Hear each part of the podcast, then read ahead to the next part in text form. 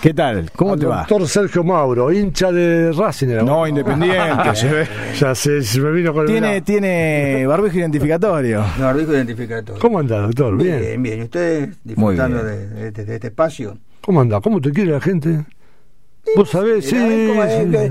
Yo estoy contento Te con los que no me quieren y Claro. contento con los que me quieren. Después vamos a hablar de- vamos a hablar de- El micrófono, por favor, el micrófono un poquito más bajo y más apuntado al doctor. Ya vamos a hablar de los que no te quieren, pero vamos a hablar ahora primero de los que te ¿Sabes quieren. que una vez, te, te cuento, así Dale, arrancamos contá. con una anécdota, estaba, un- ¿te acordás Vargas, el colombiano que jugaba en Boca. en Boca. Sí. Bueno, nosotros lo tuvimos en Independiente el año que, Ah, claro. bueno, excelentísimo profesional y persona. Hice un esfuerzo para jugar. Con todo. Entonces un día estaba tirado en la camilla y se hablaba de que lo quería Racing y qué sé yo.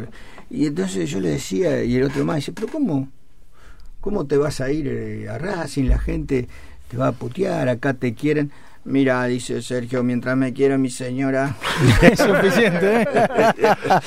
Los colombianos son los cracks. ¿viste? Vamos a hablar crack de ¿Cómo, cómo, persona. cómo lo ve como presidente a Moyano? Vamos a, sacar, vamos a sacarle un poco de tema y después entramos a lo, a lo jugoso. Eh, a Moyano en la presidencia independiente. Mira, concreto, ellos tienen, el modelo de ellos lo han trasladado al club.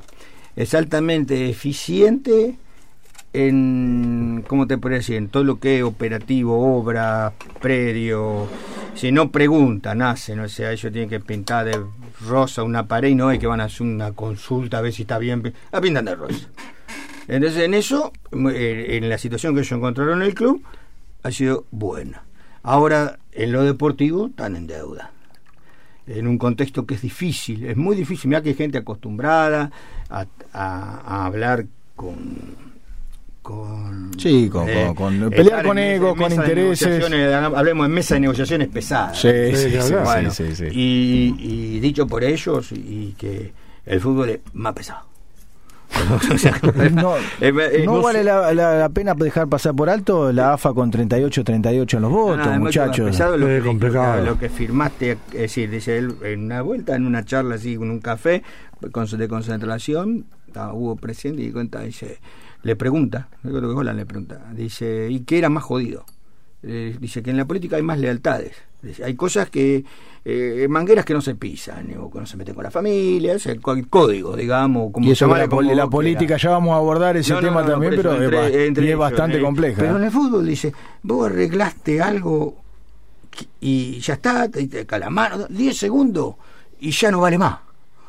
Y sí, y mirá que lo sorprendía a ellos. Claro. Así, Me así imagino. que- Qué bárbaro. La rosca del fútbol es más grande que la rosca de la política. a del decir de todo. ellos y de la, la sorpresa. ¿Sos de ir a la cancha? Y va a Sí, ser menos. no, estoy- sí, sí, sí, sí, yo estaba todo- ¿Pero por qué decís que el fútbol independiente está en deuda? Por, eh, ganaron bastante, ganó sí, sí, pero... Bueno, pero hay una historia, tiene una historia. malos, es decir, eh, hay mucho para, para hablar de eso, o sea, nosotros, como, por lo menos a mí me parece que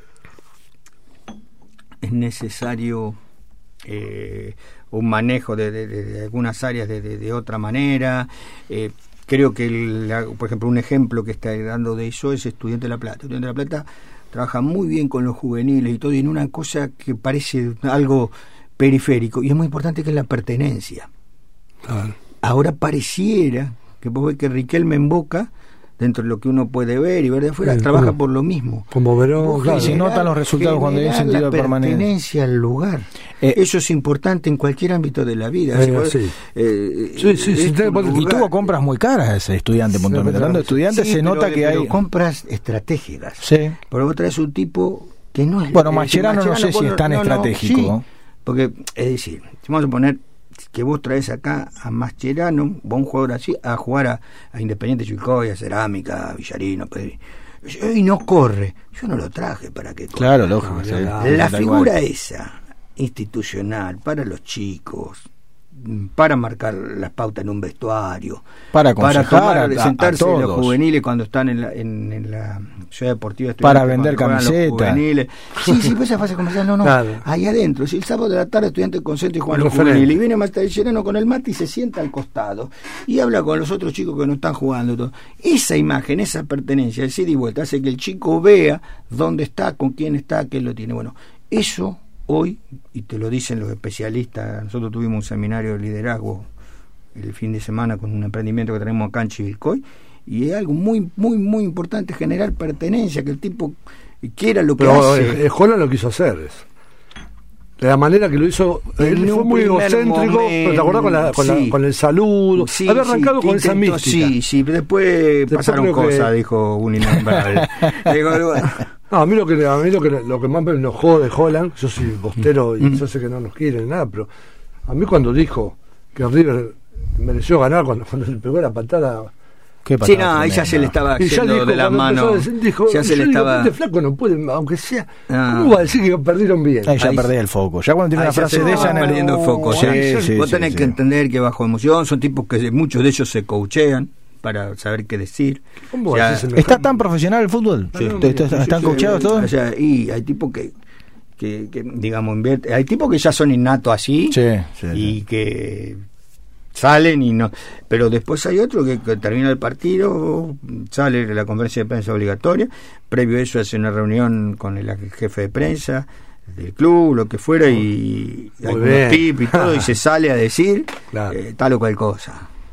Te van a preguntar así o Gallardo cuando salió de la cancha puteando a la hinchada, diciendo Mm. que caliente, ¿eh? llegó al a la, la- la conferencia de prensa y dijo todo lo contrario.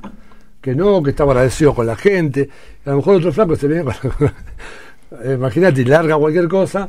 Yo creo que eso te- también, la comunicación eso es importantísima. ya- Es que tiene que ser políticamente correcto. No deja de tener un cargo. No, decir algo justo en el momento, salir en el momento justo. Capaz que lo mismo que vos decís hoy, lo decís la semana que viene y estás mal. Lo dijiste la semana pasada y era temprano. Bueno, sin ir, o sea, más, sin ir más lejos, River estaba mal que juegue. ¿Te acordás? No quiera jugar el partido por riesgo de contagio de COVID. Sí. Lo mataron y de hecho lo sancionaron a River por eso. Sí, Y hoy a lo mejor era perfecta la decisión. Sí, lo que pasa es que la forma que lo tomaron, que diciendo yo no juego y listo. O sea, eh, lo que pasa es que la, la- la- la- la personalidad de Gallardo. Eh, Sí, es un tipo Eh, que eh, el tipo hoy está en posición. pero también de- lo ganó, lo ganó con. Lo ganó y da la, da la idea de un gran conductor. Dicen, dicen, lo decía Cassini, ¿te Eh. acuerdas? En- con el pollo vino, después vamos a hablar de otras cosas, porque Ah. decía que es- se van a dar cuenta que tiene a Gallardo cuando se vaya, porque no hay tanta gente que lo quiera como parece. Mira, yo tengo Eso dijo que no solo sé si un verdad. gesto de Gallardo que digo que a mí me hizo pensar este es distinto. A ver, Partido Independiente River, que yo tres, cuatro campeonatos atrás, favorito facturita de Valerga. ¿eh? cancha Adelante, Fabio. Independiente. Entonces, eh, la, para que una idea, es un pasillo largo, viene el vestuario visitante y el local es cortito ahí, ahí confluyen los dos. Estaban por salir los equipos y nosotros estábamos unos pasos más atrás, o sea, siempre pasa así, salen los dos y pues salimos nosotros atrás. Y él mira hacia donde estábamos nosotros, eh, no conocía a nadie en particular, de los cuatro o cinco que estábamos ahí esperando para entrar a la cancha detrás de todo, vino hasta nosotros, nos dio la mano a todos y le digo, eh, un gusto estar acá, eh, mucha suerte, me acuerdo una que no es común en esa circunstancia que nadie lo haga. Y sin, es decir, no es que conocía a uno, vino a Claro, saludar a ese y saludó al otro tres que estaban. No, no, no, no. De los cuatro o cinco que estaban no conocían a nadie. Tipo, me llamó la atención y, no, y River recién ahí no sé, había ganado la primera. No, no era ahora, ¿eh? Todo fue hace un tiempo atrás. Y otras cosas que vos ves, donde me parece que el tipo es bueno, él te trae a vos a jugar a River y, y te es claro con el mensaje. Juega el que mejor está. Entonces, vos por ahí decís, bueno, tú, yo te traigo, pero mira que vos para mí vas a jugar el año que viene. Este año no. Sí, pero tenés que, acomodate. tenés que tener mucha espalda, tenés que ganar cosas para, para poder tomar una decisión así. ayudar los resultados para que vos digas, tal jugador que ahora no rindió, el año que viene te pongo y va a rendir y le sale. Entonces, eh, sí, yo creo que lo que el tipo este, ese, ha mostrado ser un buen conductor. Son muy buenos. buen conductor. Igual son grandes ligadores. ¿eh? Yo digo que. Viste, eh, se no, nota que sos hincha de boca, sí, ¿eh? pero Bianchi fue un gran ligador. Se Eh, nota que sos hincha de boca, te sale de los Ah, poros. Bianchi ligar una vez. Bueno, pero se- ligar una vez. está complicado. Ahora ya lo agarró Dani Golo. Bueno, Pero pues vamos a cortar un poquito lo, lo River Boca Ah, y el, y dolor eh, existencial. el 9 de diciembre. El 9 de diciembre. Un gran saludo a Sergio, excelente profesional y profesor de parte de Mila Corredato. Ah, Gremila, sí, señor. Así que Ah, bueno. un saludito que te deja al 57 1300 y la gente que Mm. sigue, eh, que ahora lo, están, lo va a anotar Andrés, cada uno de los numeritos que participan del sorteo de hoy. Nombre completo y los últimos tres números del DNI al 57 1300. Muy, muy ¿Cómo, buena. ¿Cómo querés arrancar vos? Toro me encanta como estamos. No, no, no, vamos, vamos de, de, menor a mayor. Después viene complicado, viene más tarde. Bueno, de menor a mayor. no, no, no, me, me, me, me, llamó la atención el tema, eh, el gesto que, que, notaste en Gallardo. ¿Y qué, otro, qué otra situación en el fútbol así te pareció fuera de lo común? En cualquier ámbito, ¿eh? dentro del mundo futbolístico. No, qué sé yo, mm, eh, un tipo que yo lo pongo en el hay cuatro o cinco, el top five de tipos que vos decís. Eh, uno, por ejemplo, el Flaco Pellegrino. Flaco Pellegrino, el técnico que ahora agarró sí, eh, es un tipo que periódicamente hablamos, todo, es un tipo que estuvo, si vos mirás su campaña como futbolista y después como técnico, tipo que, que ha estado, uh, yo, fue ayudante Rafa Benítez en Liverpool, estuvo como técnico en Valencia, estuvo en, en el Leganés de España, estuvo en equipos eh, importantes, bueno, en la Argentina, y ese tipo que tiene los pies sobre la tierra y vos lo llamás, yo le mando un mensaje ahora y te lo contesta al instante, y, y, tipo muy sumamente sencillo, eh, su cuerpo técnico de los mejorcitos que me ha llegado a eh, integrar, con un clima humano bárbaro, ni hablar Miguel Brindisi, Miguel es un, monstruo de persona y un cuerpo técnico más de Blanco o negro, no hay grises con Brindisi. No, ese, claro, ese tipo, a ver, que terrenales. A mí dame los terrenales. A ver, eh, los terrenales, los misteriosos, lo que hacen de, todo un... Eso no, no, no, no, no me, en cualquier aspecto. dame los terrenales. Y, y estos son terrenales y el jugador eh, en general compra el terrenal. El otro... Lo mira reojo, sí. o por ahí si tuviste siempre con de ese tipo y por ahí venir a Europa o qué sé yo cuánto, pero en general los terrenales... Y Holland como era medio fantástico, así, de otro y. Y hay de dos, de dos, hubo dos. Hubo claramente dos. Uno en la primera etapa, cuando terminaba en la Sudamericana, y uno en la segunda etapa, cuando se rodeó de Hidalgo, el representante, y hizo un desastre. ¿Tiene tanto que ver los representantes? Y yo supongo que hasta donde vos lo dejas hacer. Sí, sí, sí, pero, como club, ha influido como en Holland, por ejemplo. Como club y como jugador y como entrenador. O sea, yo te, doy hasta donde donde los representantes te traen jugadores, pero eh, también te imponen jugadores. Claro, vos hasta donde lo dejas hacer. hacer. Acá te manda el turco un palito para vos, Fabián. Dice cómo seguís sangrando por la herida y te regocijás con Dani Gol todavía. Eh, la gente, la gente que participa al 57 1300 como siempre. un dolor muy grande, ¿viste? Y, bueno, ¿qué va a ser? Algún lado tenemos que sacarla. ¿Cuál, ¿Cuál fue tu vinculación, tu primer vinculación al fútbol? ¿Cómo fue eso? ¿Cómo fue la primera vinculación con el fútbol? A ver, eh, como, eh, digamos, en el nivel de, capital o de, No, no, no, no. El primer paso donde uniste tu, tu profesión con el fútbol. Ah, mi profesión con el fútbol. Sí. Y ahí, mira, yo mm, ah, me recibo en el 89, hago mi residencia y de ahí entro a la Fundación Favaloro que recién se había abierto. a la Liga Mayor, digamos. Estaba, claro, se había abierto en mayo y yo entré en, en noviembre. Eh, por eso digo, la vida a veces te lleva. Salí de mi casa a decir que no. Tenía el ofrecimiento, yo tenía otro pensamiento de hacer otra cosa y eh, por respeto a los que me habían llamado, salí de mi casa a ir a la entrevista a decir que no y me iba a quedar. Llegué ahí no me dejaron decir que no y me quedé eh, hasta bueno hasta la actualidad porque actualmente soy docente de la universidad sea después y en el tuve un periodo hasta el 96 en el 95 salí, volví a entrar en el 97, me quedé hasta el 2010. una vida unida. Y ahí siempre en distintos ámbitos. Bueno, ahí estando en la fundación, una vez que ingreso, eh, yo lo conocía, pero ahí no sé si lo, tomé como maestro y hoy puedo decir que es mi maestro y mi amigo es el doctor Peiró, eh, que era el jefe en ese momento. Eh, hacía la, la, la, ergometría, pertenecía a electrofisiología, pero ya estábamos haciendo cosas del deporte y le sale para evaluar el año 94 la selección argentina que iba al Mundial, la Copa América del 93 y el Mundial del 94. Él estuvo todo ese proceso que da el doping de Maradona. Claro. Entonces me lleva, yo me quedo hacia la guardia, yo, o sea, mi trabajo de médico, cardiólogo, lo que es recuperación cardiovascular, o sea, cuando salían los operados, todo ese trabajo, terminaba mi horario y me iba ahí, con él. A aprender. Y después me empezó a llamar a la mañana, yo me quedaba, me acomodaba la guardia, me quedaba de noche, me quedaba, entonces seguía corrido a la mañana con él para evaluar a las selecciones. Bueno, y la, el Turco García, todo lo que fue en la Copa América previa. Después fuimos un al predio de AFA, a evaluar y demás. Bueno, él termina viajando al Mundial, iba a viajar, bueno, y ese fue mi primer Contacto, claro. Claro, después, bueno, ya había empezado la especialidad de medicina deportiva en la universidad. ¿Y cómo eran esos jugadores? ¿Cómo era el trato con esos jugadores? ¿Jugadores que estaban subidos a una nube o.? No, no, no, no, no, no, normales, tipos normales, tipos normales, como muchos de los de, los de ahora, otra época, pero muchos de los de ahora es lo mismo, yo, son tipos terrenales, normales. No, no, no, no suelen, suelen ser. Es más, creo que hasta se fastidian si los si en el trato con ellos los tratás como una eh, como algo distinto. A la mayoría no hay excepciones como todo. Y de ahí bueno de ahí este, hago la carrera de medicina deportiva que se había abierto en la fundación. Tuvo dos camadas de especialistas la primera es el día de hoy que seguimos vinculados trabajando en distintos lados. Eh, me sale a través de un docente que había tenido ahí platense año 98 Mira ¿Un Platense en, en eh, primera? Platense estaba en primera, el último año que está en primera. Y me estaba Carlos Pizarni de técnico y viajo con ellos una pretemporada en Tanti, Córdoba, una linda experiencia. Y bueno, después eh, una etapa de, Flandia con, con Omar, defensora de Belgrano, siempre independiente de Chivilcoy acá.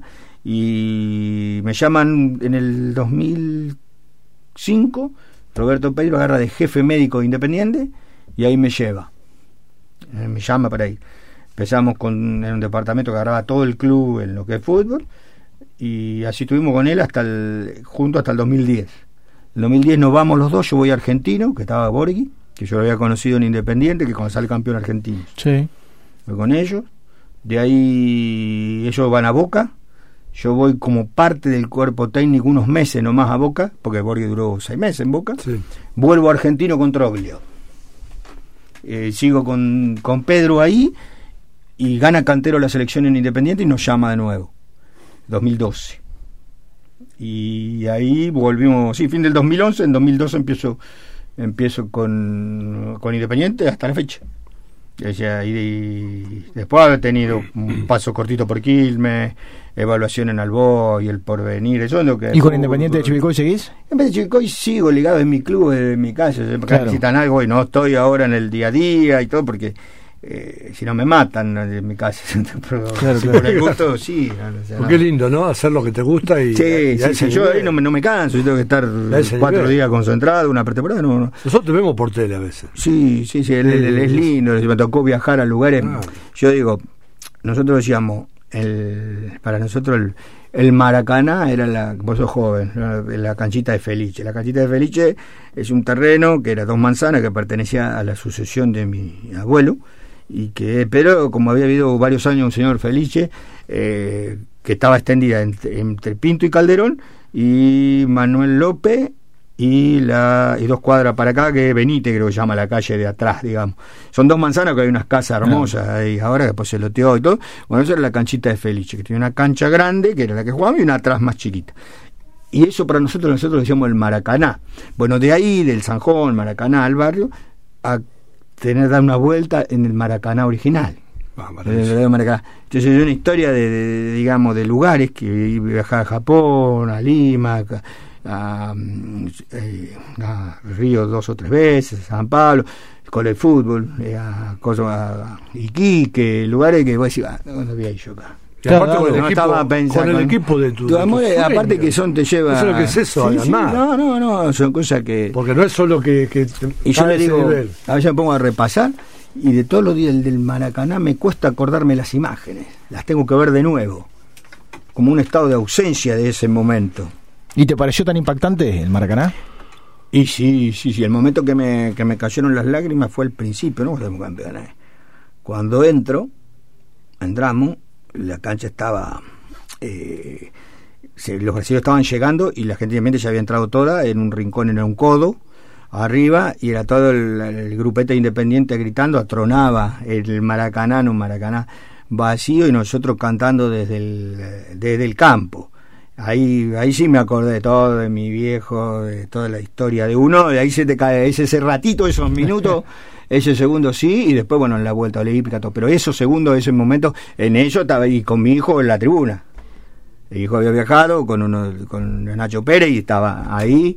Y, bueno, ese, ese, esa, en la retina, en la retina de por vida. me quedó esa. Y era antes el partido, ¿no? eran cuatro mil hinchas más o menos independientes, más o menos ahí y, bueno, fue algo muy lindo. Después en Japón, eh, distinto, fíjate que Japón, Japón ya me parecía imposible.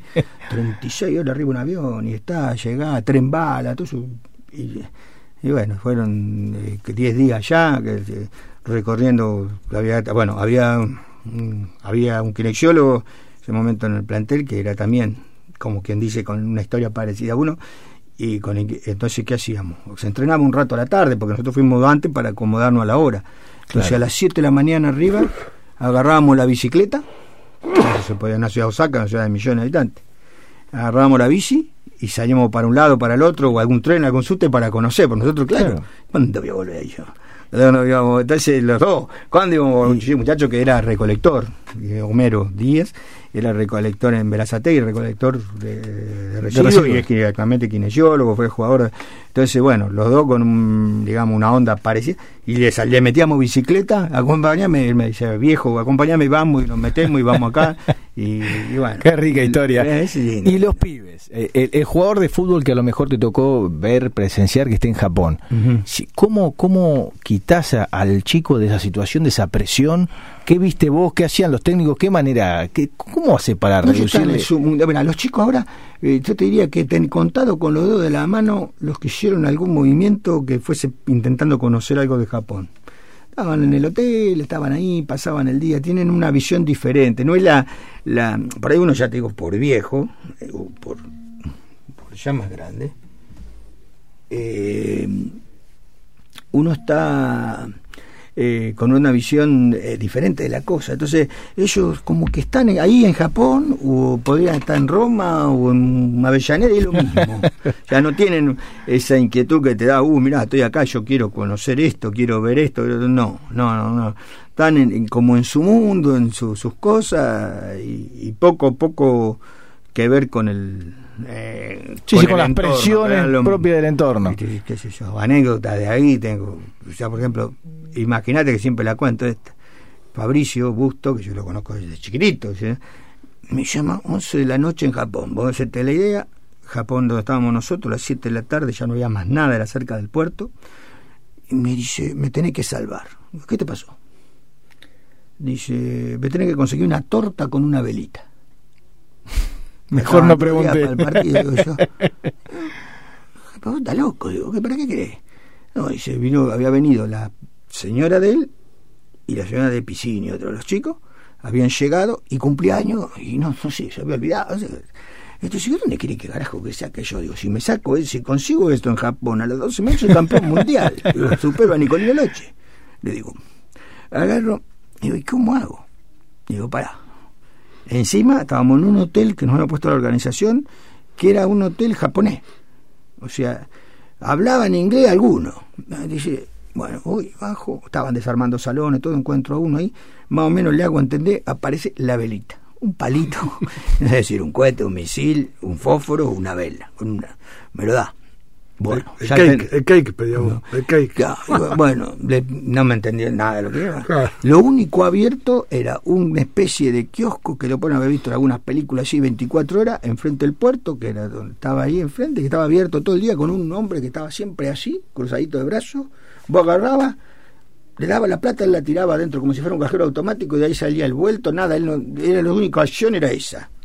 Y dije, bueno, voy ahí a ver qué hay empiezo a revolver y encuentro una especie de alfajor grande, no sabía si era helado, lo toco por fuera digo, esto debe ser un, parecía una torta, bueno, lo compro eso. Bajo, vengo y le pongo, digo, ahí tenés. Y bueno, eso me costó de regalo el pantalón de la final. De regalo, digo, me tenés, digo, no puede ser, digo, ¿qué te salve? esto no te lo te vale más. Bueno, ahí con, bueno, de esas, bueno, son situaciones que, que, que te van, que bueno, que un poco el trabajo el artesanal es eso. O sea, está lo técnico, que uno hace su trabajo todo, pero el acompañamiento del jugador, tal cual. El jugador para que tenga confianza. Yo, a mí que la semana pasada estaba caminando por salió a caminar por acá y me llama Mancuello, que está en México, le había dado positivo el COVID y ya tenía el segundo T negativo, todo, a ver qué hacía con la familia. Ahí tiene el médico de México, pero él me llama a mí. Claro. Mira vos, eh, tenés que trascender. tenés que trascender de esa manera. ¿eh? Él dice, es que me rompe la bola a mí, tenés un médico. Eh. y así que bueno, son... Te ha dado mucho el fútbol. Dado mucho, la vida me ha dado mucho, con agradecido de la vida. Vamos un cortecito, así ah. volvemos con la ronda de café y retomamos. ¿Qué faltó? Porque hay, a ver, yo creo que, hay empresas o cosas con las que se debe negociar con el revólver arriba de la mesa. Y por si las telefónicas que se han llevado tanto en estos años históricamente, decirle muchachos, durante la pandemia los datos son gratis para los chicos, para la escuela. Y dejate, Eso es gratis, y punto, y el revólver está acá. Y pues somos... yo me gusta un... y, después, sale Clarín, sale Clarín y dice, estamos en Venezuela. Pues, ¿viste no, pero, a ver, está bien, lo que pasa es que tenés que manejar... pero, pero no podés... No tenés otra instancia de negociación. Pero viste que enseguida te ensucian, autoritario, Venezuela. Pero no podés no responder un mensaje como este. Porque la situación como le pasa a Nora le pasa a muchísimos chicos. Pero si no responde a, alguien público, puede ser alguien privado, alguien que tenga... Sí, no, lógico, la invitación... Yo la verdad no tengo un celular. Yo tampoco. La, invitación es para alguien... Igual que mi, nieto tenía uno que no usaba, me voy a fijar si está en condiciones, pues también la idea es regalar algo que está en condiciones, ¿no? Bueno, vamos a, a contarles... Antes de eso le voy a decir algo a los dos, que son mis amigos, los dos, los quiero mucho.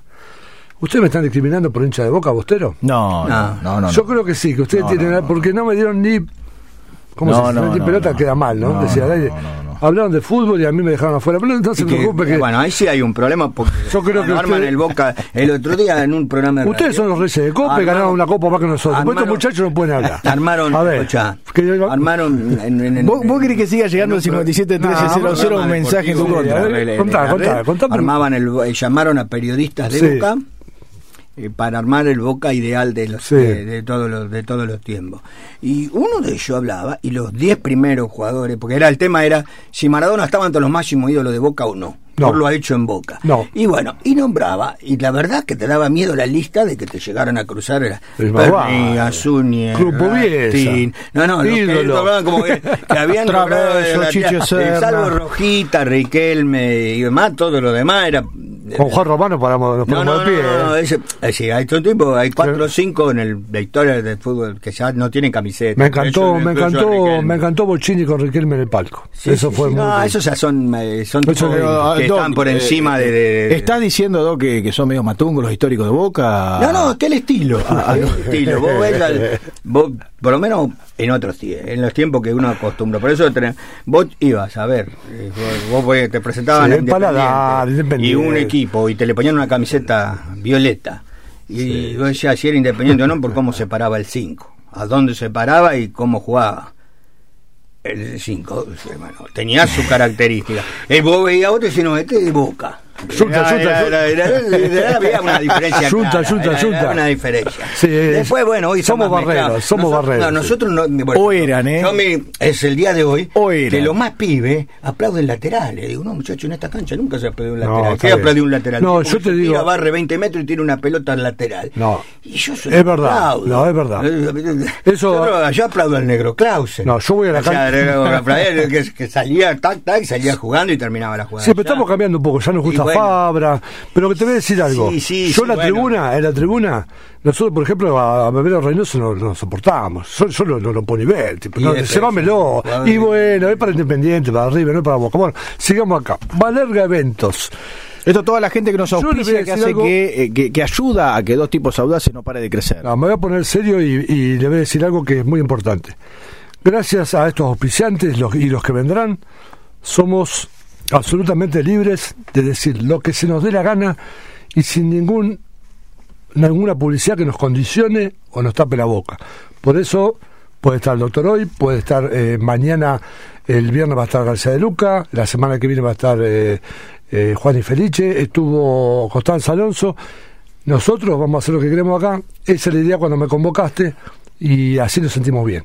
Lo hablamos con la radio. Totalmente. Así que bueno, vamos a agradecer especialmente a esta, a esta gente. Valerga Eventos, desde 1883, eh, Avenida Ceballos 143, pedidos al 42 3107. Ecodiagnosis, diagnóstico por imágenes, turnos al 2346 3030 60. Mamografías, San Lorenzo 379. Estudio Solar y Navarro, Contadores Tucumán 19, 2346 530994. Estudio Langone Yurga, Tucumán 19, muy bien, 2346 52 57 51. Óptica Chivilcoy, Rivadavia 39, 428, 274. David por las noches, nuestro amigo David Delgado, yendo de parte de dos tipos audaces, te regala Los cristales. los cristales. O sea, te compras, si elegís el marquito que te gusta, te compras Claro. el marquito que te gusta y de parte de dos tipos audaces tenés los cristales de regalo, ¿eh? Bueno, y como, Bueno, ahí tenés, ahí podés, podés renovar lo- los anteojos. ahí va. ¿Eh? Teníamos Bueno, un hombre Bueno. grande. Te siguen tirando mensajes, Fabi. que usa un Sí, ¿cómo? video solo. ¿Cómo? ¿Uno Un solo? personaje del barrio sacaba, Sí. tenía mercado y agarraba y tenía que mirar, sacaba el vidrio, lo ponía en el ojo y lo volvía a. Éramos tan pobres, ya. Eh, te siguen- mensaje. y los mensajes siguen llegando, obviamente, que no se puede hablar de fútbol con vos, Fabián, esto lo dice la gente. Te recuerdan una fecha, algo de diciembre, pero no importa. soy esto. bostero mal, mal, mal. No importa, no importa. sí. eso. Yo lo. Agradecemos a la gente que participe grupo, pero nosotros vamos a leer todos los mensajes. Lo reconozco. Argüelles Automotores, el auto de tus sueños. Encontralo en la Prida 82. Mipe Hogar, Alem 218, 426, 127. La mejor atención, todo para el hogar. Descuentos del 20% por nombrar a dos tipos audaces. Showcar Nutrición Veterinaria, alimentos y accesorios para tu mascota. Pedidos al 2346 60 31 66 o en Guido 302. Taller de chapa y pintura al Rafa. Pulidos ilustres, autos chocados y cambio de cristales. Los encontrás en Avenida José Luis Suárez 372, turnos al 1541 9079. Mamá Mecha, lácteos, quesos, leche y más. Solicita tu vendedor. Solicita tu vendedor. Style Suite, alfajores artesanales, cupcakes, todo dulce y con estilo. Pedilo al 2346 55 63 11. Alex Panificado, acá me paro porque me.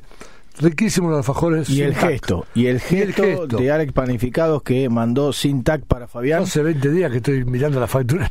Es una tortura lo que le pasaba por Fabi, la factura de Valerga no siempre arriba de la mesa y los chicos de Alex se pusieron las pilas con esto. ¿eh? Gestazo. tortas, pastafrolas, pedirnos presupuesto para tu evento, no ahora, pero bueno, ya se abrirá nuevamente, 2346 580344. Remises de España, viaja tranquilo, viaja seguro, como nosotros, que todos los días nos llevan y traen. El gran Pepón González, cantero, Cantone. perdón, le mandamos. Cantone. Cantone, algo así venía, ¿viste? ¿no? una letra. No conocía, pero- También tenemos mandados. Nombrándonos tenés un 20% de descuento en todos los viajes y en todos los mandados. Don Telmo, parrilla. Abrieron el viernes, lamentablemente. y tuvieron que de volver de fase, pero hay delivery. Pueden contactarlos a los chicos, el número ahí que Turnos pueden contratar por delivery. 2346 2346 410714. Tienes unas hamburguesas muy, muy buenas. Muy bien. Todas las noticias, velas primero, sin fake news, sin trolls, sin, Sin nada. nada. La noticia perfecta. verdadera. Eh, en www.chivicoydigital.com.ar Gourmet, logística y distribución de cereales y subproductos rurales. 2346 537489 y Autoservicio El Vasco. Escuchá que el Vasco, el mejor asado de Chivicoy. Garibaldi 215. Sabes que no le puedo ahorrar con esto. ¿No? No, el mejor asado. 433 772 y además lo del Vasco te compras las verduritas. Qué bueno un asadito para esta noche, llamen al Vasco. El Vasco un crack. Eh, Sergio, una pregunta. Quiero que me hables de... Sos un especialista, sos un médico reconocido. Contame algo de tu visión eh, ineludible del coronavirus, de lo que nos está pasando, Bueno, a ver. por donde quieras. Arrancamos porque lo que es una realidad es una pandemia mundial que no que nos ha sorprendido, ha sorprendido al mundo, eh, ha provocado colapso en los mejores sistemas de salud, han puesto en tapete del debate eh, no los, eh, los conocimientos médicos, sino organismos como la Organización Mundial de la Salud, eh, como los, los sistemas público y privado de, de, Inglaterra, de Alemania, de Francia, de Estados Unidos. Eh, bueno, eh, eso desde ese punto de vista es importante, nos ha cambiado a todo. después está la mirada de la patología en sí, la mirada médica.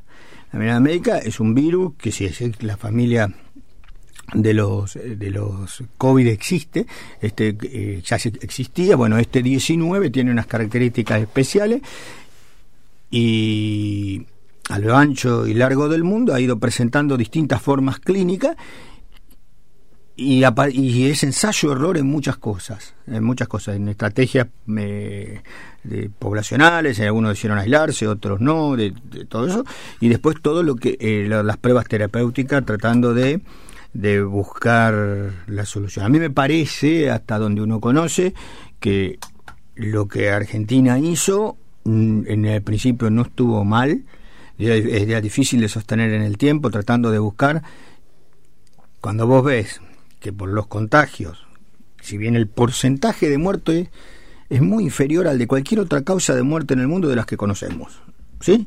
El problema es que viene toda junta. Los infartos son muchos más. En Argentina son más de 120.000 infartos por año. Y, 120.000 eh, perdón, muertes por infarto por año. Bueno, aproximadamente. Obviamente, este año se esperan algunas más. Son muchas más que las que va a causar el coronavirus. Pero obviamente no ocurren los 120.000 infartos en un día. Claro, sí, en 30 días o en 40. O en 30 o en 40. Entonces, acá tuvo esa característica. Bien, entonces el sistema de salud nuestro no estaba preparado para recibir eh, ese, eh, ese impacto. Ese impacto. Hubo que, como estrategia para reposicionar, hubo que hacer una inversión fuerte, que creo que el gobierno la ha hecho, y por lo menos acá en Chivico están las pruebas, llega permanentemente de lo que uno ve de la provincia insumos, llegaron los respiradores, es grande el esfuerzo que la provincia de Buenos Aires hizo y para que Chivilcoy esté, digamos, aparentemente a la altura para responder a una exigencia como la que podría llegarse a plantear desde esto. Hoy se encuentra con otra parte del problema, que es cuando miran las camas, no digo chivicos, en general, las camas están ocupadas por coronavirus, pero también por las otras patologías. Ahora viene el invierno y el EPOC reaudiza y ocupa cama. Los infartos siguen ocupando cama y están ocupando más, los accidentes cerebrovasculares están ocupando más. Las neumonías. Las neumonías. Entonces, se te vuelve a presentar patología que vos tenéis, que todo el mundo tiene, entonces vos decís, la, la, la, velocidad de la cama en un sistema de salud por ahí que tiene también algunas tramas que son burocráticas y demás, y que el giro sea más lento y te lo haga, que te lo pueda hacer colapsar, que es lo que hoy se está discutiendo en el AMBA, en el ámbito de... ¿Tenés, experiencia en Chivilcoy, en el hospital. Mm. Eh, ¿Cómo veías, en el momento que estabas, cómo veías el hospital eh, sacando COVID-19? cómo funcionaba en épocas de invierno crudo en relación a todas estas enfermedades, si había disponibilidades y cómo lo proyectas, cómo ves que a, dónde vamos. La inversión fuerte en salud en Chivilcoy, que a mí me tocó ver de en el hospital, corresponde a la gestión de, que de la época que Gustavo Bruno era director del hospital. Ahí donde el hospital de Chivilcoy recibió aparatologías, equipos. Después fueron cosas más, más, más chicas.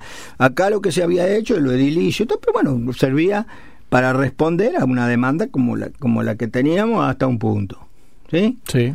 Eh, bueno, ahora hubo que reforzar eso eh, para poder eventualmente estar a la altura de lo, de lo que se necesita, pero, por ejemplo, eh, ahora con esta contingencia del último caso queda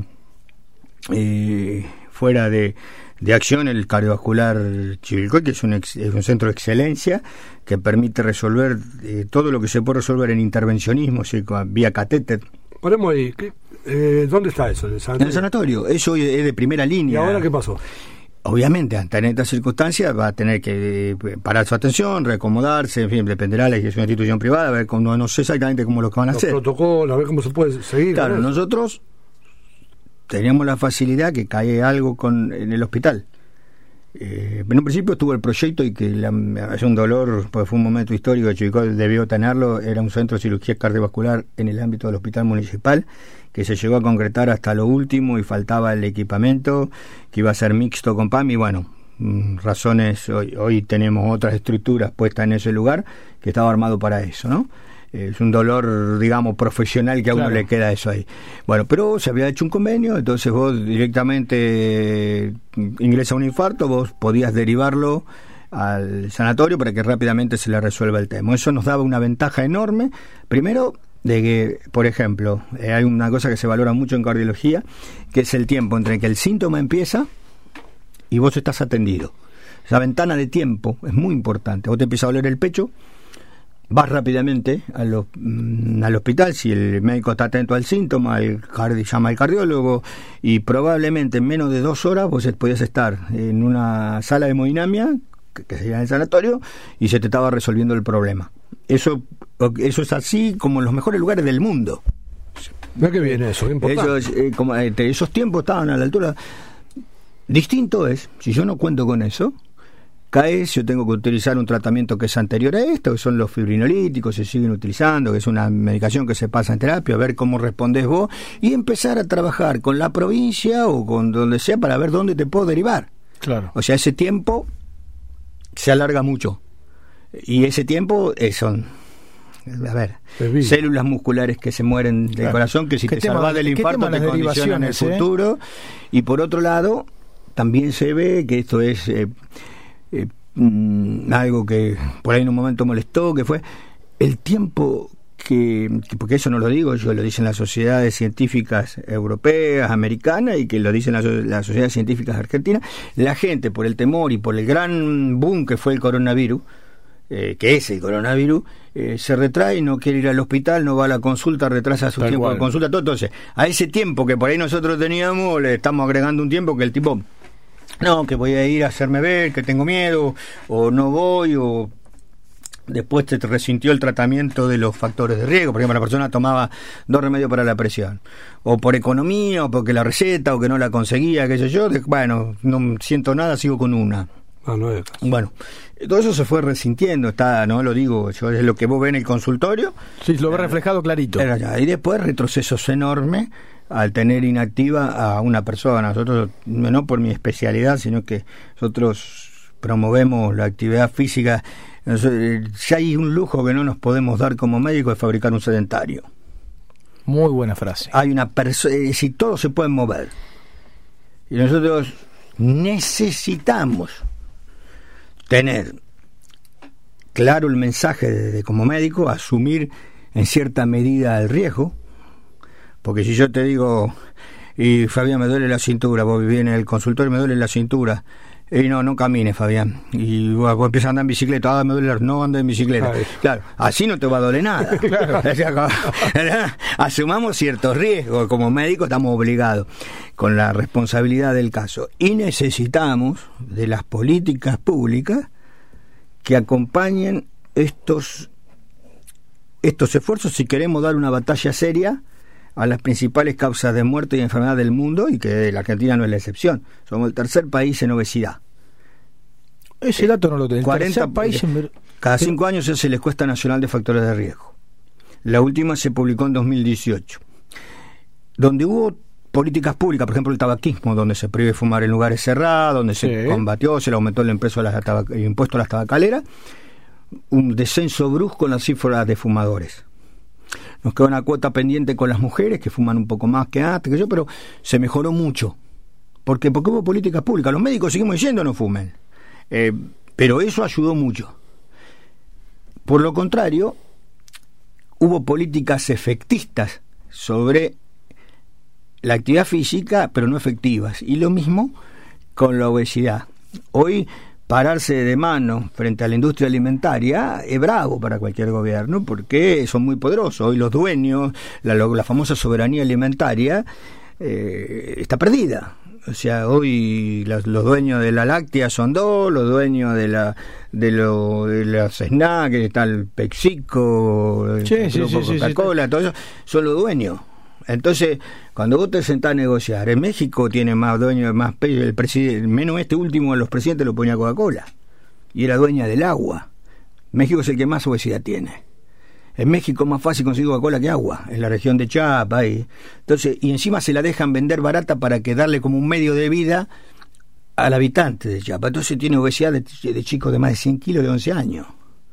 Entonces con la, es una hipoteca de la, de la salud hipotecada.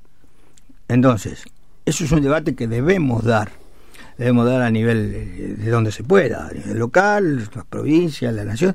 Entonces, por eso uno, nosotros lo que vimos acá, en lo que el contexto de esta pandemia, es un retroceso. Por ejemplo, a un diabético, eh, voy a hablar mínimamente técnicamente. ¿Por qué mandamos un diabético a caminar? Para que mejor maneje mejor su glucemia. Para que eso lo haga necesita que sus músculos sea como costumbre. Él ya tiene, por su sedentarismo y por su patología, una disminución en la capacidad con que sus músculos toman el azúcar y lo usan para quemarlo. Prefiere guardarlo en la grasa o mantenerlo alto y con eso ir dañando las arterias. Entonces, nosotros a través del entrenamiento, entre comillas, no estamos hablando de entrenamiento, sino de que salga a caminar, de que haga ejercicio, que vaya a una pileta, etcétera, etcétera, que no pase un día de su vida sin que la persona haga 45 o 50 minutos de actividad, logramos que genere eh, en las células de los músculos receptores que donde el azúcar se pegue y lo meta adentro, genere mitocondrias, se llaman dentro de la célula, que quemen ese azúcar, genere nuevos vasos sanguíneos que lleven la sangre hasta ese músculo, que dilate mejor. Bueno, todo eso le lleva meses y lo pierde en 15 días. Mira. Lo pierde en 15 días que no camina, que no hace. Entonces, a mí eh, era una patada en el lugar del cuerpo que vos elija, ver la plaza de Chivilcoy vacía, con dos y la gente en su casa, sin poder salir sin ningún tipo de riesgo, a dar media vuelta a la plaza. ¿Qué significa para esa persona la diferencia entre una calidad de vida y otra, entre valerse por sus propios medios, y el ejercicio agrega calidad y agrega años. ¿Y cree que se politizó el tema? Se politizó bastante en realidad. Se politizó bastante, digamos, al cohete la realidad fue una situación, lo que yo estoy poniendo, lo que yo les pongo acá, las razones. Surge una charla entre médicos del hospital, Josito Ferro, el doctor Lamenti, está Pablo Fernández, médico que todos los días, laburante médico, que planteábamos estas cosas que era lo que veíamos en el, veíamos en el consultorio. Yo digo, mira, yo viendo esto y siendo del palo, había armado, armé un protocolo para la vuelta, estábamos en la fase 2 darme un protocolo para la vuelta a la actividad, para que se pueda volver a la actividad física, aprovechando con ordenado, por, con respetando lo sanitario y el criterio de proximidad. Para las caminatas, que era lo que más me preocupaba, digo, lo primero que le tenemos que dar. También para la bicicleta, también para, el, eh, para las distintas actividades, incluida inclusive actividades eh, teníamos el problema, tenemos el problema de los gimnasios cerrados, entonces poder habilitarle un espacio para que los profes puedan, como el anfiteatro. Pero ahí te digo, te, te, interrumpo con las edades. ¿Qué edades son las que están más eh, acostumbradas al sedentarismo o, o, con mayor tendencia? De en adelante, porque los jóvenes a lo mejor veo mucho entrenamiento. No, era al revés. Al revés. ¿Sí? ¿Sí? Los pibes, eh, los índices de sedentarismo son mayores en los jóvenes en los pibes, porque vamos a decir, la definición de eso es decir, hacer actividad es hacer 50 60 minutos diarios de actividad, ya sea entrenando para jugar al básquet, al fútbol, y no hay que decir, por eso te digo que fueron políticas efectivas, efectivas, vea los de más de 30 corriendo o saliendo a caminar o en la bicicleta. Andaba en la bicicletería, ¿para quién le vende las bicicletas? Sí, sí, eso es cierto. ¿A quién le vende? Eh, es verdad. Y el mercado, ¿qué es? Si el chico de 20 no puede comprar una bicicleta de, 200 mil pesos. la puede comprar un tipo que tiene un poder adquisitivo que ya está hecho, entonces puede gastar 200. Entonces el tipo fabricante de bicicleta, ¿a quién le va a apuntar? Sí, sí. Al pibe de 15. Sí, sí, yo particularmente creo que la, brecha a lo mejor de 25 a 40 años es la que más entrena. Mi óptica desde afuera, ¿no? Exacto, sí, hay un periodo, bueno, por distintos por distintas razones los chicos, bueno, también es generar atracción hacia el deporte que por ahí no la generamos, ¿no? O sea, hay otras cosas que tienen un marketing mucho más atractivo.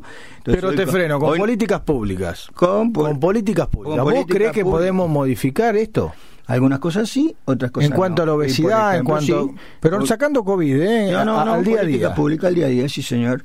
Hoy día, con estos números que yo te dije, es indiscutible que la escuela de jardín, aquel chico egresa del secundario, tiene que tener una hora diaria de actividad física. No le pregunté a Guillermo Pongo ayer, si sabés, te, te, pregunto, los chicos eh, obviamente están a Zoom aprendiendo, mm. o, a cualquier plataforma, no, tienen constatación de, ningún tipo de actividad física. No, me parece que no.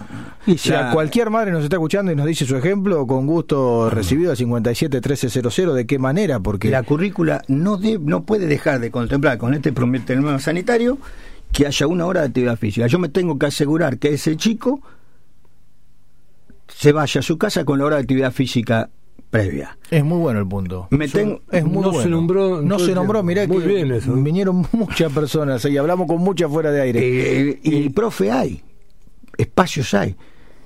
Eh, Chivilcoy sí, bueno, en, nuestro lugar de, de residencia, dijiste, eh, vos decís, ¿cómo puede ser que, que no digo ahora dejamos COVID, ¿no? Que haya clubes vacíos, plaza no, a las 6 de la tarde, en todos los clubes y Zoom y Chivilcoy tiene que haber un lugar tratando, porque el tiempo antes no va a volver. Entonces decir, hoy a las 6 de la tarde, en la Plaza Martín Fierro, que está acá cerca, está el profe para jugar, viene mamá y el nene a jugar, y se juega. ¿A qué se juega? ¿Puedes jugar a la escondida? Complicado. ¿Podés jugar, ¿Podés jugar a la escondida? Podés jugar al. A, eh, remontar barrilete. Vos estás diciendo ahora, hoy. Ah, hoy, no, fuera COVID, ¿eh? Ah, pero ¿a qué, ¿a qué, se lo podemos adjudicar? Porque, a ver, si eh, la realidad es que no se está, no hay políticas públicas, bueno, eso desde ya. Pero. No, tenemos que incentivarlo, eh, que le guste venir al nene que le guste venir a la plaza. Porque es, todo un tema, es, todo un tema sacar a los chicos hoy de la PlayStation. Yo me, canso de ver padres y madres que, tratan de calmar a sus hijos dándole el celular, dándole la tablet. Si querés lo bueno del COVID. El sábado yo iba a hacer una caminata ahí con, con mi señora, íbamos volviendo, y yo le decía, mira, eh, eh, el papá con dos nenes enseñándole a andar la bicicleta, el otro con los patines. Esa interacción papá-nene por ahí no existía. Porque el tiempo era otro. Y entonces, ahí miremos lo positivo. Entonces, hay que tratar de recrear desde, desde lo de la educación y las políticas públicas eso para que. Eh, para que. Eh, es la, pelea que le podemos dar. Después, por ejemplo, eh, tiene que ser ley el etiquetado de los alimentos, es decir, alto, alto en grasa, sal y azúcar. Entonces, el, esa etiqueta al nene ya desde el jardín de infante, y ahí te tenés que pelear con la industria, tiene que identificar eso como el veneno. Claro, pero no, El premio, como el, veneno. el premio, entonces, si el chico identifica eso, vos ya estás pensando a que eso no, papá, es como decir, no, la basura no se tira, se clasifica. Si vos empezás en el jardín a clasificar, porque clasificaban en 10 años, clasificamos todo la basura. Entonces, eso es una política pública. Pero vos decís que no eso es educación y eso es política. ¿Por qué no se hace? Porque hay que enfrentarse a poderes, a. Eh, a veces hay, comodidad, de poder económico, eh, gestión, a veces egoísmos, a veces no abrir la puerta a, a, las experiencias o a los conocimientos o generar espacio en general sin miedo generar espacio de debate donde donde se pueda donde se pueda sacar una conclusión superadora enriquecedora. algo. Nosotros vimos en este programa desde hace 20 días que estamos mm. todo el mundo o el 90% la necesidad de ponerse de acuerdo la necesidad de, escucharse.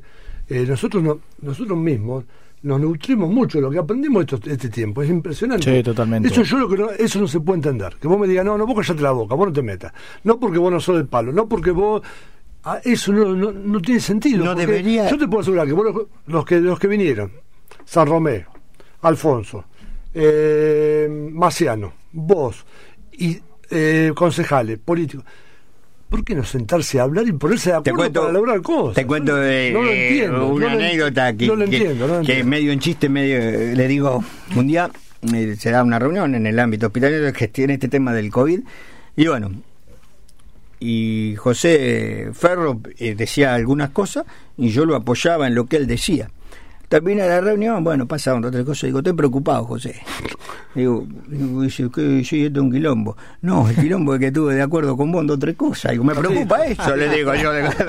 le digo, pero bueno, ese, ese espacio, ese espacio, yo lo jodía a él. se lo decía en joda, pero si yo me manejase así. Es así. Es decir, hay lugares sí que uno no transitaría, pero es perfecto. Pero sí sentarlo en una mesa y, discutir y debatir. Pero discutamos desde el conocimiento, no desde el capricho, ni desde la charretera, ni de, ni con el ni, ni con nada, porque yo soy el que. No. ¿Querés que te diga algo? El centro comercial había presentado un protocolo, no sé, no sé, no sé qué pasó, no sé yo.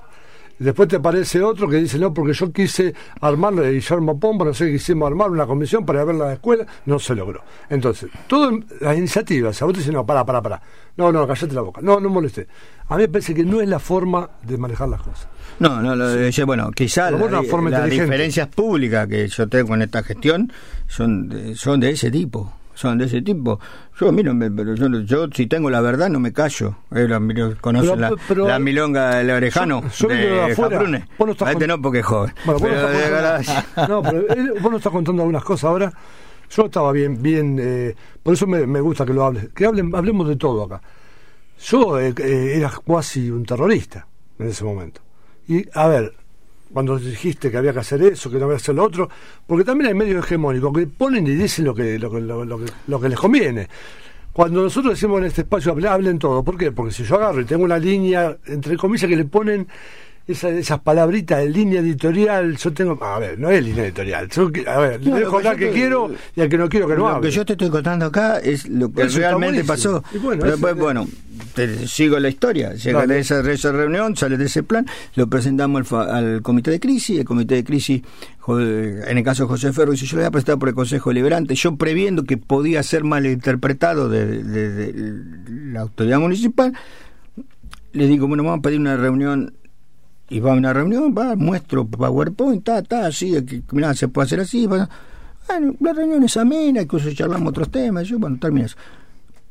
Eh, al día siguiente o a los dos días el grupo de gimnasio tiene una reunión. La gente, los chicos de los gimnasios, que lo conozco hace 20 años, a muchos. Sí, vinieron al piso, de hecho. Me hacen, me hacen llegar el protocolo que ellos iban a presentar. Yo digo, mira, lo veo bien, pero me parece que si el mío queda mucho menos osado que este, eh, lo vi difícil, y parece buena charla. Bueno, va, tienen la reunión, qué sé yo. Al otro día se da el episodio desgraciado este en el gimnasio de Andrea Graciano. Y es algo que yo en cualquier, es decir, hasta el último minuto de mi vida yo voy a cuestionar el abuso de poder. Y en ese caso, no sé si fue de la policía, que fue un abuso de poder. Y con un país que tiene la historia nuestra y con todo lo que ha corrido y lo que ha pasado, yo de mí me van a encontrar siempre de esa vereda. Eso molestó al intendente, porque yo digo, eso ¿Y por qué hay que callar eso? Yo no voy a callar eso, nunca.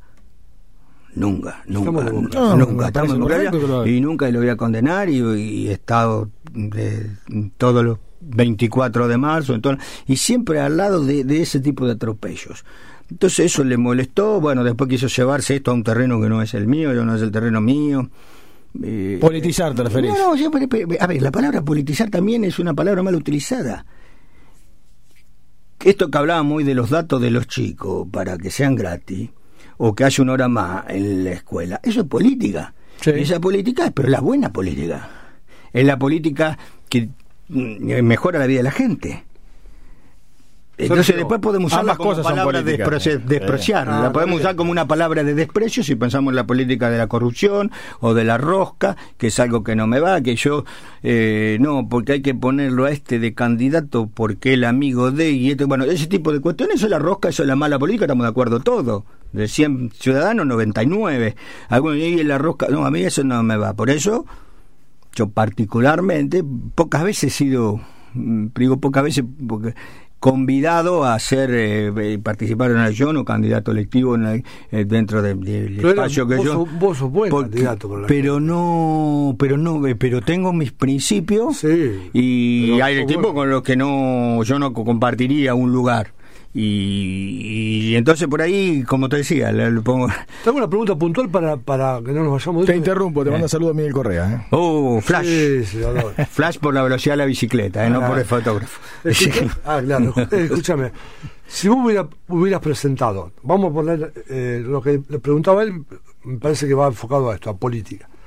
Si en vez de presentarlo Josito Ferro, mm este, este protocolo, lo hubiera presentado alguien de oficialismo, hubiera sido todo más suave, más fácil, o ya desde el momento que lo presentó, yo te lo digo, eh, si lo presentó Josito, que es de, Cambiemos, de otro espacio, ¿Eso ya puede molestar o no? En la política real estamos hablando. A mí no, a mí, a mí no me molestaría una buena, para mí, creo que más los espacios locales, una buena idea puede ser pulida. Pero puede pasar eso, que, haya alguna cosa y lo presentó otro. lo presentó otro. Y puede pasar, qué sé yo. Por eso te digo, eso es lo que podemos llamar la mala. Porque no, si vos traes esto a la mesa, y para eso está la mesa de discusión, habrá que pulirle, le pondrán en su tono todo y seguramente lo que va a salir va a ser enriquecedor.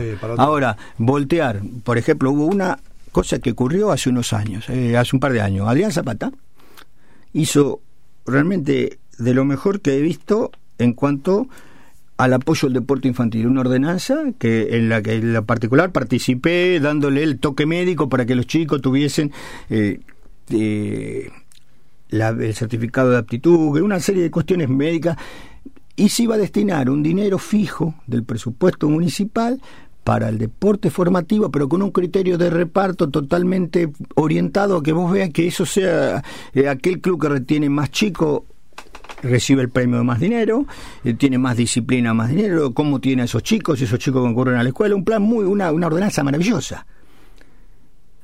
Eh, que simplemente porque la había presentado, venía, se generó otra y su superadora y que se destina al 0,6% del gasto corriente y se le da un cheque a cada club.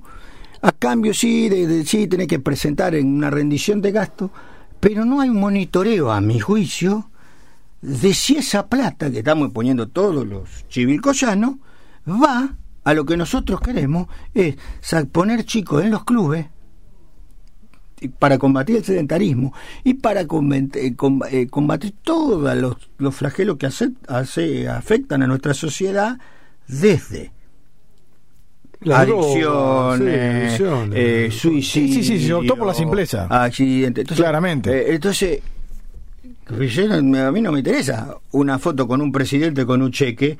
Yo quiero ver. O sea, con los, chicos, con los chicos no. Con la escuela nos dijo Guillermo que tampoco. Entonces, eh, ahí, ahí vamos a tener. A, a, buscar. Yo quisiera encontrar con qué. O sea, evidentemente el dinero se, aporta algo. Eh, yo quisiera encontrar con qué, porque hasta ahora la, la realidad. Eh, no, sí, por eso te digo.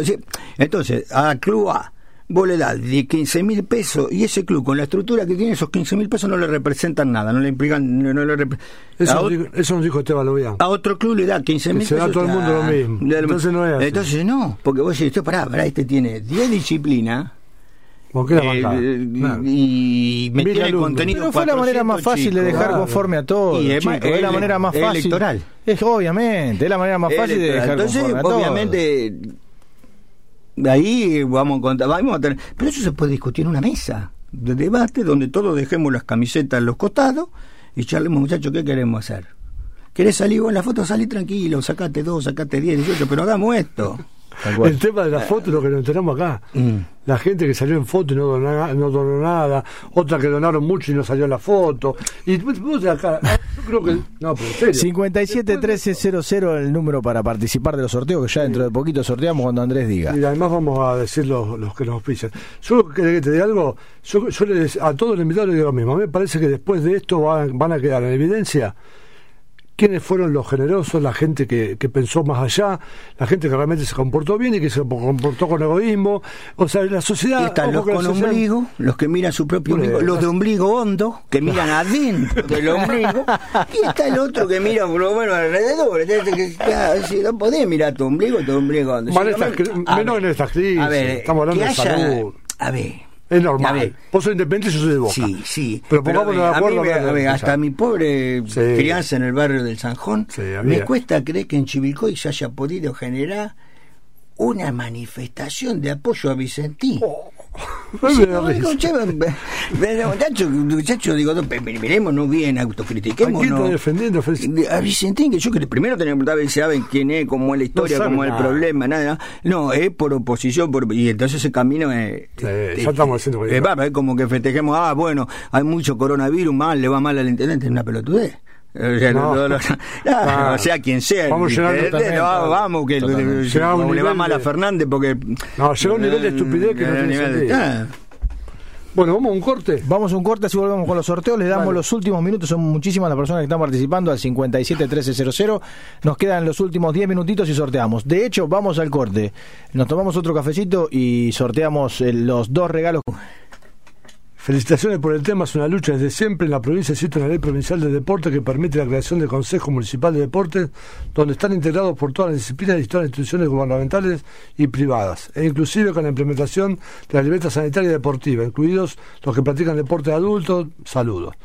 O sea, está bueno poder abrir un micrófono y que todo el mundo diga, mira, acá tengo una, nota, eh, manda Daniel Sandaverro, confirmando a, a Sebastián García de Luca. A ver, lo que estamos hablando recién, independientemente de lo que uno siente, piensa, de qué manera, los espacios tienen que estar abiertos para todo el mundo. Después la gente que saque las conclusiones. Nosotros, como comunicadores, cuando nos mm. pusimos de acuerdo para hacer el programa, mm. dijimos, nosotros somos comunicadores, vamos a participar. Eh, la idea es esa. El día que yo diga, no, mira, Navarro, este no va, o me diga, no, este no, listo, chao, se terminó, me voy a mi casa, ¿por qué estoy acá? Acá tenemos un mensaje, justamente lo que veníamos charlando en cuanto a la educación de los alumnos, y invitamos a que quien, quien tenga eh, cualquier información al respecto nos envíe un mensaje. Nos mandaron todos los alumnos de todos los niveles del sistema educativo, reciben semanalmente actividades para realizar en familia de los profes de educación física, en diferentes formatos y por diferentes redes sociales. Así que eso está bueno. Eh, decirlo pues justamente preguntamos para ver cómo estaban los chicos. Nosotros, la realidad, no tenemos eh, esa información y bueno, la gente participa y nos comenta al respecto y siguen llegando saludos. Vamos a repetir de este niño que necesita, como muchos más, el celular. Dale, dale, dale. No, no voy a dar su celular porque bueno, no, no, no, no, me autorizó, no me autorizó a eso. pero sí refrescar el mensaje. Buenas tardes, chicos. Eh, yo quería hacer un pedido a los oyentes eh, para mi hijo. Si alguien tiene un celular que no utilice, es para que pueda hacer sus tareas por WhatsApp. El, el, que tenía no funciona y yo no tengo los medios para comprarle uno. Y me da pena que no pueda estudiar. Muchísimas gracias por leer el mensaje. Nora, esto me lo envió a mi teléfono particular, pero eh, lo hago público y invito a Nora si quiere enviarnos alguna dirección o, o, si quiere que publiquemos su teléfono, con gusto lo haremos para que cualquier persona que a lo mejor nosotros nos vamos del piso y haya escuchado y que encuentre un teléfono pueda eh, acercárselo. ¿eh? Así que bueno, esperemos o funcionario o empresario o cualquier persona que así pueda, eh, sería importante que, su hijo pueda, pueda tener un teléfono celular. Perdóname, además de, todo esto, ¿no puedes hacer de escribano? Estaría bueno. Sí, hemos, hecho tantas cosas. da fe, vas a dar fe de los sorteos que vamos a hacer ahora, ¿eh? ¿Cómo no? Vale. Eh, y te vamos a dar un numerito. ¿Cómo es? Tenemos dos sorteos. Dos eh, sorteos. como dijimos, tenemos eh, los alfajores de maicena de Alex, ya los sorteamos, así que decime un numerito, Sergio, del 1 al 70. El 6. El 6, perfecto. Después digo por qué el 6. Dale. No sé, un, jugador de fútbol. Miguel, ¿con qué terminación? 398. Miguel 398, ya te mandamos un mensaje, así te acercás a la radio. 398, la terminación del DNI de Miguel. Puede venir a la radio a buscar el regalo de Alex. Ahora te contactan de la producción, Miguel, hasta las 6 y 10 ponele estamos. ¿El 6, de qué? y el 6 de lo Enzo Héctor Trocero, el ah, ídolo absoluto. Era como ver, Después tenemos eh, el regalo de los chicos de mi Hogar. Eh, es un palo de selfie que nos acercaron los chicos de Mi Hogar para que sorteemos en el programa. Eh, de vuelta, Sergio, un numerito sacando el 6 del 0 al 70. El 22, y después te digo por qué. es cabulero, Sergio. ¿eh? No, 22, 22. Los jugadores. Tiziano, Tiziano con que. 765. Tiziano 765 eh, te ganaste el palo de selfie de los chicos de Mi Hogar. Es inalámbrico. Esto es ¿Eh? tremendo, tremendo, tremendo palito de selfie de los chicos de Mi Hogar. Si querés comprar algo en Mi Hogar, todo lo que es para el hogar, los artículos del hogar, en Alem 218. ¿eh? Así que venite para la radio, que de, todas maneras de producción te contactan ahora. Así El 22 son la cantidad de clásicos que le llevamos a Racing. Uy, un saludo. Un saludo para, mi amigo Luis, Luis Rosito, que seguramente manda saludos con un dato tan lindo de color como dijiste. El 7 tiene que decir que la Libertadores que tiene. También, bueno, pero bueno. Podemos decir el 7, el 6. Hay otro sorteo, decimos el 7. ¿Qué decimos? ¿El 7, el 6 y el 4? Está bien, 764. Mamá Mecha, lácteos, quesos, leche y más. Solicita, solicita tu vendedor. Está en suite, alfajores artesanales, cupcakes, todo dulce con estilo. Pedido al 2346 556311. Alex Panificados, tortas, patafrolas y ahora también sin tac. Pedir, pedir presupuestos para tu cumple o reunión cuando pase todo esto al 2346 580344. Remises de España, viajar tranquilo, viajar seguro como nosotros, que todos los días nos llevan y traen con la mejor atención. Nuestro amigo Pepe Cantone. También tenemos mandados 2346 53 57 92, nombrándonos tener un 20% de descuento. Don Telmo Parrilla. El viernes abrieron y tuvieron que cerrar. Vamos a tener que cambiar, vamos a cambiar el texto porque se me complica. No. Turnos al 2346 1541 0714. Hoy delivery, hoy delivery. Hoy delivery y Todas las noticias verás primero en www, léelas primero, perdón, en www.chivicoydigital.com.ar. Gourmet, logística y distribución de cereales y subproductos rurales, 2346 537489. Autoservicio El Vasco, donde se compra el asadito. Dame, tiremos un centro. En el Autoservicio El Vasco. Por supuesto. Garibaldi 215, pedidos al 433 772. Valerga Eventos, desde 1883, Avenida Ceballos 143, pedidos al 423-107. Estamos comiendo, como todos los días, y acá mi amigo Sergio da, fe, las facturas riquísimas de Valerga. Y el viernes tenemos tres sorteos que ya le vamos a contar de Valerga como todas las semanas. Ecodiagnosis, diagnóstico por imágenes, turnos al 2346 30 30 60. San Lorenzo 379. Estudios Solari y Navarro, contadores, acá del doctor. Eh, de confianza, Tucumán 19, 2346 530994. Estudio Langona y Urga, por si te suena. Tucumán 19, Comete una facturita, aprovecha que yo te digo Avenida Mitre 2, eh, Avenida Mitre 924, mientras para que retiren los premios, ahí se están contactando para venir a retirar los premios que ganaron el día de hoy. ¿eh? Seguimos con óptica Chivilcoy, Rivadavia 39, 428, 274, Rivadavia 39. Nombrando a dos tipos audaces, tenés los de regalo los cristales. Nosotros regalamos los cristales. El marquito que quieras, que de parte de dos tipos audaces están los cristales. ¿eh? Argüeses Automotores, el auto de tus sueños, encontrarlo en la Prida 82, Mi Hogar, Alento 18 426 127, la mejor atención y los mejores productos como los que regalamos hoy en dos tipos audaces. 20% de descuento por nombrarnos. Showcar Nutrición Veterinaria, Alimentos y Accesorios para tu mascota. Pedidos al 2346 60 31 66 o Guido 302. Y por último, taller Chapa y Pintura al Rafa, pulidos, pulidos ilustres, autos chocados y cambio de cristales. Nos encontrás en la avenida José León Suárez 372 o al 1541 90 79. Los que no llegan hoy para el regalito que nos están escribiendo eh, pueden retirarlo mañana, no se hagan problema, de cuatro y media a 6 de la tarde eh, pueden pasar a retirar el regalo quien no llegue. ¿eh? Así que bueno, en los últimos minutos no tenemos tenemos tenemos 15 minutitos por delante. Ah, 15 minutos tenemos todavía. Sí, sí, sí, sí. Todavía nuestro amigo Mauro que ya tenemos a Mauro de parte de Evento Deportivo que, que empieza de boquita te dice, mirá. Siete. Acá estamos contando a la audiencia que Mauro le hace la franja de boca y acá el señor, como corresponde, le hace que tenía siete libertadores. Siete libertadores. Rey de Copa tan fácil ganar. no es fácil ganar, no es fácil ganar. ¿Qué va a ser fácil? Siempre el reglamento fue el mismo para todos. O sea, no, no, sí, es verdad. Ese, cuando no sé si no era más difícil. reglamento eran todos jugaban con ese reglamento. Se juega con otro. Ah, ¿qué? ¿Te vienen a justificar? No, no, que no, no Eso porque lloran por la herida, sangran por la herida. Ya está. ¿Cómo ves, eh, cambiando un poco el tema futbolístico y llevándolo a, a, la, a la salud pública, cómo ves después de COVID? Eh, la situación de los chicos, más que nada. Muy jovencitos que han tenido mucho sedentarismo y también cómo lo ves en adultos mayores. ¿Cuáles son los primeros eh, síntomas que estás seguro va a haber? Yo las problemáticas. al impacto emocional.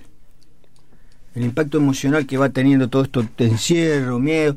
Hay personas que pueden elaborar bien la situación desde poner en contexto de todo el bombardeo de información que se recibe eh, de, todo tipo en cuanto a la pandemia.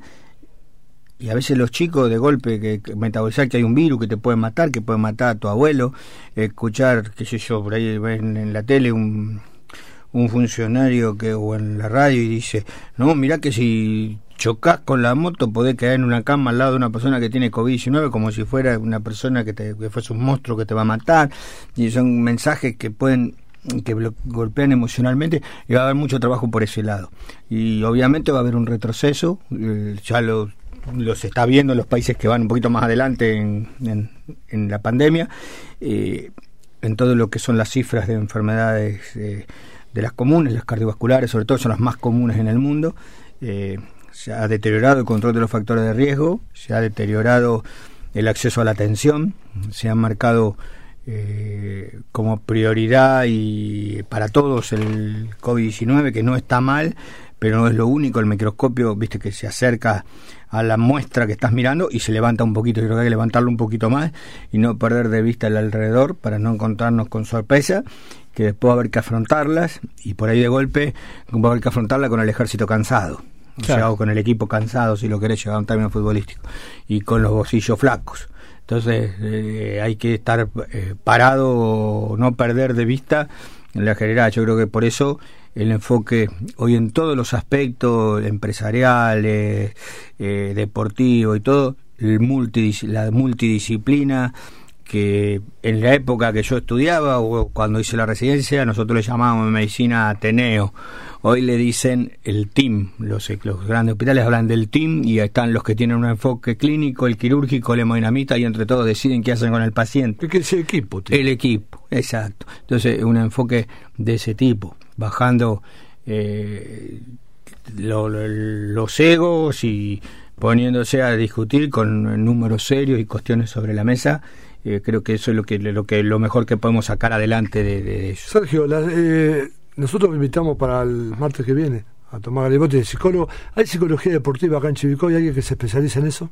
Hay alguna gente que hace, pero no hay un especialista puntual en una especialidad que dentro de la rama de la psicología no es que es nueva, pero es de las más nuevas. Las más nuevas. Y pues es muy importante eso, fundamental. Sí, sí, sí, Hoy eh, prescindir, en cualquier aspecto, vuelvo a decir, en, cuando yo abordo un paciente, eh, se hace largo, pero es el mirar más allá. Yo te estoy escuchando a vos lo que vos me estás contando, tu problema, tus síntomas, pero a partir de, de mi formación en La Plata, con los viejos semiólogos, que son los que... Estoy mirando otras cosas. Estoy mirando tu semblante, estoy mirando tus gestos, estoy mirando... Eh, y eso me da más información diagnóstica capaz que lo que vos me estás contando ese punto yo lo, te lo puedo ejemplificar, por ejemplo, eh, una, cosa como si alguno tiene la oportunidad de hacerlo, que es como eh, que por lo menos a mí me conmovió y que uno me trata de mirar, eh, yo creo que un poco el más allá. Si vos, existe el Museo Vaperón, el Museo Vaperón está en la calle La Finur, tiene, bueno, hay un montón de cosas de Vita y todo, y hay unos murales hermosos, que está Vita, sí, pero lo que más dice es la cara de la gente que iba a ella como último recurso, de los más desesperados de los desesperados. Esa faz y esa cara de desesperación de quienes acudían en búsqueda de... porque eran eh, madre soltera en 1946, cuando la mujer ni siquiera votaba por ejemplo, ese hogar, esas caras de desesperación, eh, eso de mirar más allá es realmente importante. Y hoy entonces estamos en una esfera donde no podemos prescindir de las emociones, no somos cajas herméticas, todo nos entra por, las, por los órganos de los sentidos. Todo toda nuestra experiencia de vida generó emociones positivas y negativas que repercuten en el funcionamiento de nuestro organismo. Y en un deportista es lo mismo en un deportista es lo mismo. Un deportista se siente más seguro jugando de una manera y si de golpe le cambias la manera de jugar, ese miedo a eh, hay una zona de confort deportiva que tenemos todo en cualquier preguntan yo acá estoy cómodo. Si ya me piden que deje esa zona de confort y vaya a explorar una zona nueva ya es un desafío para mi cabeza. Ah, en lo formativo. Entonces es un desafío entonces el mirar más allá eh, volviendo a lo que hablamos al principio del programa, Estudiantes de La Plata, en su escuela secundaria, donde van los chicos que son futuros jugadores de primera edición, tienen enfoques, materias enfocadas de esa manera, de pensamiento crítico y demás.